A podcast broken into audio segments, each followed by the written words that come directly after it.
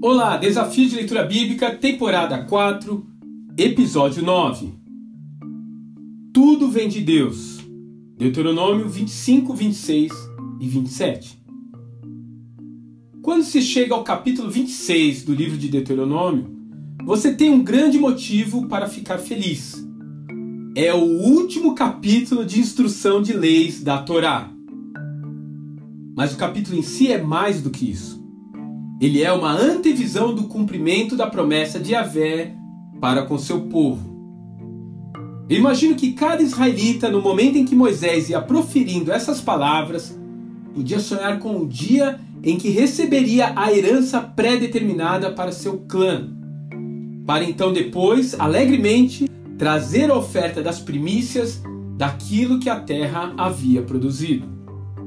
Nesse momento, então, eles declarariam toda a história de seu povo, desde Jacó, passando pelo Egito e pelo deserto, assumindo que Yahvé era quem de fato havia lhes agraciado com aquela terra.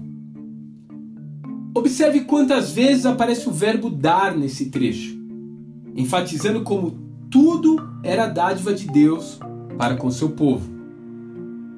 Ao reconhecer que tudo vem das mãos do Eterno, o ato de ofertar e separar o dízimo para sustento dos necessitados e para a provisão da casa de Deus deveria vir naturalmente. Algumas pessoas hoje têm dificuldade em ofertar na casa de Deus ou de separar parte dos seus recursos para uma ação social. E isso pode ser consequência da falta de percepção de que Deus é o dono de tudo em nossas vidas, inclusive das nossas vidas. Para os israelitas, ele era o dono da terra. Para nós, talvez ele seja o nosso patrão, o dono da franquia, o arrendador de nossa propriedade. E quando ele nos faz prosperar, quando recebemos mais do que o necessário para as nossas necessidades básicas, está lhe dando o privilégio de ser seu preposto, de entregar com generosidade àquele que por algum motivo está em uma situação de vulnerabilidade. Então eu gostaria que nesse momento você pudesse se recordar e agradecer por tudo que Deus lhe deu em sua vida financeira. Seu carro, sua casa, seus estudos e seu patrimônio.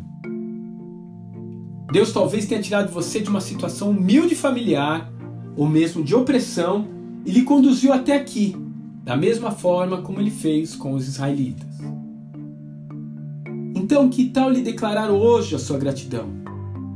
Que tal fazer hoje um ato prático de generosidade para demonstrar o reconhecimento do cuidado de Deus para com você? Essa é a minha sugestão para o dia de hoje. Que Deus te abençoe e até amanhã.